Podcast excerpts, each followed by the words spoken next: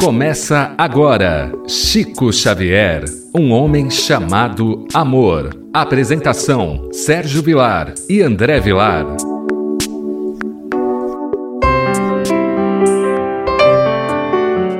Queridos amigos da Rádio Boa Nova, é com grande alegria que estamos entrando no ar com o programa Chico Xavier, um homem chamado amor. A apresentação de Sérgio Vilar e André Luiz Querini Vilar. Tudo bem com você, André Luiz? Tudo bem, querido Sérgio. É sempre uma alegria imensa nós podermos participar deste programa, divulgando a vida do Chico, divulgando os seus ensinamentos, divulgando os seus exemplos, que muito contagia para que possamos dar continuidade no passo a passo, no dia a dia, nos afazeres domésticos, nos afazeres profissionais. Então esse programa ele é tido por nós com muito carinho e de modo especial.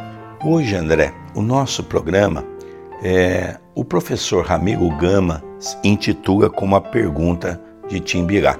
É interessante o nosso rádio ouvinte prestar atenção nessa história, porque muitas pessoas achavam que o Chico só recebia espírito de alta envergadura. E nós vamos ver que ao longo da sua existência terrena, na sua mediunidade abençoada, Chico recebeu espírito de todas as matizes, inclusive espíritos bons e simples. Nós vamos ver que naquela época que o Chico fundou o Centro Espírita Luiz Gonzaga, era ele e o irmão dele que estava à frente da casa. Joaquim Timbirá era uma das entidades que se comunicava no grupo frequentemente, nas sessões dos irmãos Xavier. Então, um espírito que sempre vinha, dava uma mensagem, companheiro espiritual, simples e bom. Estava sempre disposto a auxiliar todas as pessoas do grupo com a sua experiência no trabalho em favor dos obsidiados. Houve uma ocasião, André, em que apareceu uma jovem perseguida por diversas entidades da sombra. E principalmente à noite, André, os obsessores, em grupos, ou seja, falanges, tomavam-lhe a boca, derramando fel e veneno em forma de palavras. É muito natural que quando um obsessor encontra aquele que no ontem o prejudicou, ou mesmo através da obsessão gratuita, aquela perseguição motivada pelas bandeiras, seja no campo religioso, no campo de, uma, de um auxílio ao próximo, se a pessoa do outro lado não tem um preparo, é muito natural que se torne refém de obsessores. Então, o que nós estamos vendo na história de hoje, na atualidade ainda encontramos obsessores que agem do mesmo modo, com a mesma perversidade, e era natural que quando essa pessoa chegasse no centro, houvesse uma comoção, porque um quadro obsessivo, ele gera para as pessoas que o vê muita comoção, muita tristeza, dependendo do caso, porque tem espíritos que não têm um, um pingo de compaixão, não tem um pingo de remorso, não tem um pingo de, de respeito mesmo pela vida do próximo. Então, nós estamos vendo a lição que vamos ter hoje. Eu gostaria também, André, de enfatizar que naquela época o processo obsessivo era mais gritante, era mais violento. Talvez hoje, nas casas espíritas, raramente nós vamos ver um caso desse. Não significa que não existe, mas hoje quando aparece um caso desse, nem sempre se leva para um centro, se leva para um hospital que já o medica e o encaminha para um hospital psiquiátrico. Porque ainda o número de médicos que conhecem um processo da obsessão, ou seja, médicos que seja espírita ou espiritualista, são muito poucos. Na época do Chico, nós vamos perceber, André, que isso era muito comum Naquela época não tinha os hospitais psiquiátricos. Vamos relembrar que estava começando aquela ideia dos hospitais psiquiátricos. Não só que a grande maioria dos hospitais psiquiátricos que foram montados no Brasil foram montados por espíritas. O Chico teve um papel muito importante, também pouca gente sabe disso. Na nossa região, aqui de quatro hospitais psiquiátricos, os quatro eram espíritas.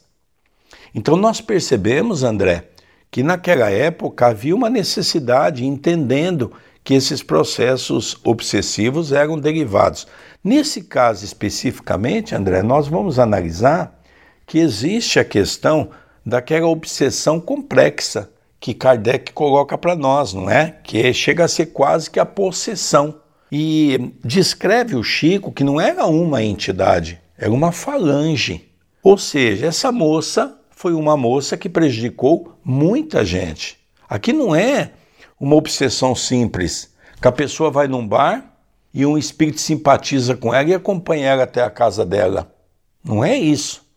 Nós estamos falando de uma obsessão complexa, de uma possessão, aonde é aqueles casos, não é que quando chega no centro, ninguém quer ficar perto, porque o espírito praticamente toma o pensamento daquele médium e realmente começa, como ele diz aqui, falar coisas impróprias.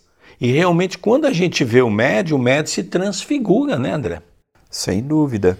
Por isso que não é simples você tirar o obsessor do, do obsedado. Precisa de um trabalho que requer um grupo harmonioso, que requer a participação também do encarnado, que requer toda uma preparação porque do contrário pode se estender por um tempo até grande este convívio gerando frutos amargos quantos os que estamos vendo na história de hoje. Olha que interessante, André. José doutrinava os visitantes conturbados. Iam muitos e muitos vinham. E o dirigente conversava, conversava. Numa dessas reuniões, Joaquim Tibirá incorpora-se no Chico e aconselha. Por quê? Porque José estava ficando exausto. Porque eram muitos espíritos, André. Olha o detalhe. Chico diz: os espíritos vinham e iam em quantidades enormes. É, naquela época, lembremos que o espiritismo ainda não estava difundido no Brasil, não havia tantos centros espíritas e os necessitados também naquela altura eram muitos. Então, onde aparecia uma luz, era muito natural que aquilo atraísse os espíritos, que aquilo atraísse. Nós já tivemos oportunidade de ver, por exemplo, em programas anteriores, que foi aquela mãe com aquele tio, com aquelas três meninas obsedadas, de um lugar muito longe do Brasil. Por quê? Porque eram poucos os centros naquela altura. E na onde falava que tinha ajuda espiritual, muitos sofriam destes processos obsessivos. André, agora nós vamos ver uma coisa que me chamou muito a atenção nessa história. Nós vamos perceber que esse simples espírito chama a atenção de José. Porque José tinha a ideia, André, que ele estava fazendo caridade, ajudando todas aquelas entidades. Olha o que, que acontece quando José recebe uma orientação desse amigo espiritual. Porque nós vamos perceber, André, que o Joaquim Timbirá incorpora no Chico para dar essa mensagem a José. José, meu filho, convém ensinar o bom caminho aos irmãos sofredores. Entretanto, é preciso doutrinar igualmente a médium. É necessário que a mocinha estude compenetrando-se dos seus deveres. Veja, André, aqui a história começa a mudar um pouco. Não adianta só atender os espíritos. A casa espírita, diante dos seus dirigentes e dos encarnados, tem a obrigação de preparar o médium. Sem dúvida. Não podemos tratar apenas o obsessor. Nós temos que tratar também ela, porque quando nós chegamos a uma casa espírita, independente se é uma pessoa obsedada ou não, o Espiritismo promove dentro de nós perguntas, reflexões, mas para isso eu tenho que estudar. Quantas pessoas não chegam no centro espírita e querem que os espíritos curem as suas enfermidades, solucione os seus problemas no casamento, resolva a parte financeira. E hoje nós estamos vendo pelo estudo, pelo que Allan Kardec nos deixou, que os espíritos não têm obrigação de nada disto. Eles nos instruem, eles nos acalmam, eles nos orientam, eles até visitam o nosso lar, eles até procuram fazer o que pode, mas nós precisamos fazer a nossa parte. É o caso desta jovem. O problema não está só no obsessor, o problema também estava nela. O dia que ela começasse a mudar sua faixa, naturalmente essas entidades seriam encaminhadas. É interessante, André. Nós estamos vendo uma história mais ou menos com 90 anos que se passou. E nós estamos percebendo que até hoje os médiums querem ser médiums, querem desenvolver a mediunidade, mas não aceita estudar. Veja que fato interessante, André. Joaquim Timbirá chama a atenção de José dizendo: Olha, se nós formos trabalhar aqui só de orientação para os espíritos e nós não educarmos o médium, nós não damos conta em atender todos os espíritos. Porque o que mais existe é espírito deseducado. E se o médium for também deseducado, nós não vamos dar conta de atender tudo isso. Este é um, um, um grave problema que nós vemos na atualidade dentro de uma casa espírita, porque nós estamos vendo pessoas com boa intenção, pessoas com bom coração, mas pessoas que não têm ideia do trabalho que está se envolvendo. Mexer no lado espiritual, nós temos que ter, não digo conhecimento pleno, porque quem somos nós para conhecermos tudo? Allan Kardec mesmo disse que a sua obra estava iniciando, mas não tinha o final. Chico Xavier deixou mais de 500 livros, se eu não me engano, essa semana já chegou na casa de 524 livros, fora aqueles quase 30 que sumiram, que o Chico psicografou naquela mudança de Pedro Leopoldo, Beraba confiou uma pessoa e, e os livros sumiram. Então o Chico não é utopia pensar que vai beirar a casa dos 600 livros. Eles não disseram tudo. Mesmo André Luiz ter deixado 13 obras do mundo espiritual, nós ainda não sabemos nada do mundo espiritual. E mesmo sabendo pouco, já é complicado lidar porque essas entidades, elas estudam no plano espiritual, elas se formam. André Luiz fala que para você se tornar um obsessor, você tem que estudar. Não vou, ah, vou obsediar por obsediar. Agora, se nós também não estudarmos, como é que nós poderemos lidar com as adversidades do mundo espiritual sem nos afetarmos. Por isso que o estudo é fundamental. É interessante, né, que nós vamos ver a continuidade. Porque José não aceitou, num primeiro momento, a orientação do Espírito. Ele tentou argumentar. Olha que fato interessante. Mas não será caridade necessária doutrinar os espíritos infelizes? Quer dizer, ele continua insistindo que a parte mais importante é os espíritos, não é o médium. Sim, respondeu o espírito. Então, insistiu José Xavier, penso que estou certo, procurando encaminhar a verdade a nossos irmãos vitimados pela ignorância e pelo sofrimento. Devem eles ser atendidos em primeiro lugar. Veja, André, isso é um fato interessante. 90 anos se passaram e nós vemos até hoje. Médiuns que não estudam e, e o pior, André, dirigentes de casa espírita que não cria um sistema na casa espírita para estudo. Você está comigo há muitos anos, praticamente você nasceu dentro do centro. Eu tenho mais de 30 anos de mediunidade num trabalho de desobsessão. E você hoje, André, na condição do vice-presidente da casa, do Centro Espírita Perdão, Amor e Caridade e do núcleo Chico Xavier, você sabe, André, que a regra para que a pessoa possa participar não só do mediúnico, mas de todas as atividades da casa é exatamente estar no grupo de estudo. Não é que nós entendemos que vamos fazer escolas. Não é isso. Nós vamos fazer cursos para preparar as pessoas para que elas possam saber o que estão fazendo. Não tenha dúvida. Nós vemos, por exemplo, ah, na organização católica. Quantos anos um padre não estuda num seminário? Nós vemos muitas alas da igreja evangélica que pede que o seu pastor tenha um curso superior de filosofia ou de alguma área ligado para ajudar no seu corpo doutrinário. Nós, os espíritas, não podemos ter apenas boa vontade. Precisamos sim ler de tudo, ouvir a opinião dos outros, parar com a ideia de que só dentro do centro espírita tem salvação, acolhermos as pessoas de modo fraterno, darmos estudo, darmos amor, darmos trabalho. É evidente, sempre com o ok da espiritualidade, porque nós estamos vendo por uma história desta que nós, os encarnados, temos uma visão limitada. Eu não digo que José Xavier era ignorante ou José Xavier era despreparado, ele estava vendo um ângulo da história. Mas também naquela época devia ser, logicamente, André, uma pessoa com pouco estudo. Logicamente é o que nós vemos hoje, André, exatamente na figura de muitos dirigentes espíritas que chegaram nessa condição por questão do tempo na casa espírita, por ter se aproximado um pouco mais de várias atividades da casa seja na área assistencial, seja até mesmo na área mediúnica, seja na área do passe, do atendimento fraterno.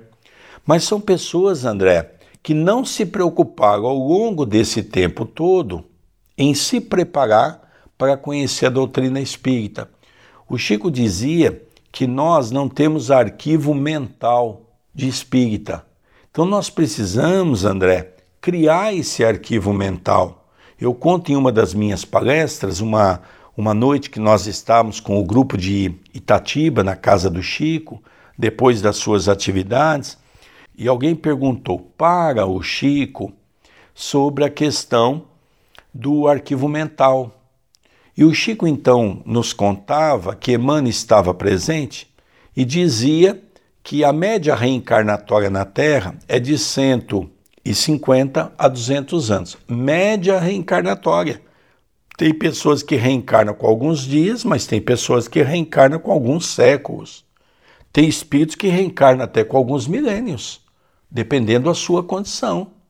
Naquela época, eu estava iniciando a doutrina espírita, a doutrina espírita estava completando 130 anos. E nós nos lembramos que o Chico dizia: olha, Emmanuel está dizendo que muitas pessoas têm arquivo mental quando lê uma Bíblia, porque lembra daquela época que viveu, quando lê um livro dos maometanos, porque nós já passamos também por essa fase do budismo, do judaísmo. Só que nós, a grande maioria ou quase a totalidade, não tem arquivo mental de espírita. Então, André, isso se explica o porquê nós temos que estudar muito e o porquê se faz tanta confusão com as coisas ligadas ao Espiritismo. É uma doutrina de uma complexidade muito grande. Por quê? Kardec teve que criar palavras novas para conceitos novos. E é isso, André, que os dirigentes têm que ter em mente que nós não sabemos quase nada. Nós estamos num, num aprendizado e agora nós vamos ver a resposta do Espírito, que é muito bonita. Bom, o Chico estava incorporado com aquela entidade do pensamento. Então, o Joaquim Timbirá, André, ele fez uma longa pausa, como quem refletia com segurança para responder e considerou. Aqui é um fato interessante, André os espíritos que já têm um bom conhecimento, eles nunca respondem de pronto. Reparem, querido rádio ouvinte, quando você assistir uma entrevista envolvendo Chico Xavier, veja que depois de cada pergunta feita, ele dava uma pequena pausa para tentar refletir no seu cérebro uma resposta que fosse condizente com aquilo que estava sendo perguntado. E aí então Joaquim disse: José, toda caridade feita com boa intenção é louvável diante do céu, Mas que será melhor? Curar feridas ou espantar moscas? E a pergunta do amigo espiritual ficou gravada por valiosa lição. Então, André, perguntou ele: o que é melhor, curar as feridas e ficar o tempo todo curando as feridas, ou ficar aqui tentando abanar para espantar as moscas o tempo todo? Por isso que nós vemos que os dois são importantes. Importantes é tratar o espírito e tratar o médium. Por isso que nós vemos da importância de, do, do tratamento, da eficácia, para que possa gerar os seus frutos em benefício das pessoas, em forma de tratamento, e a pessoa ter uma vida plena também, porque nós sabemos que um, um obsedado sofre muito na mão de entidades perversas, mas também precisa ter um pouco de força de vontade para superar aquela fase, para não ficar refém, não ficar entregue daquele desânimo, daquela apatia, então é muito importante, de fato, este espírito amigo deixou uma grande lição que serve e muito nos dias atuais. É verdade, André. A gente começa a perceber que nós nos empolgamos às vezes numa casa espírita. Por exemplo, às vezes uma casa tem um belíssimo trabalho assistencial e muitos dirigentes acham que por si só esse trabalho é o mais importante. Mas o dirigente não se apercebe que, ao longo do tempo, as trevas vai tirando esses trabalhadores com muita facilidade. Por quê? Exatamente porque essas pessoas não vão tendo alicerce. Jesus já havia declinado para a humanidade que quando nós formos construir uma casa, nunca fazer sobre as areias, sempre sobre as rochas, com uma edificação. Porque se fizermos sobre as areias, o primeiro vento que vier, a primeira tempestade que der, vai jogar a nossa casa no chão. Então, essa história que o Chico nos conta e o professor Ramiro Gama, de uma maneira fiel, nos contou a história. Por que, que eu falo sempre dessa maneira? porque não é aquela história que você ouviu falar.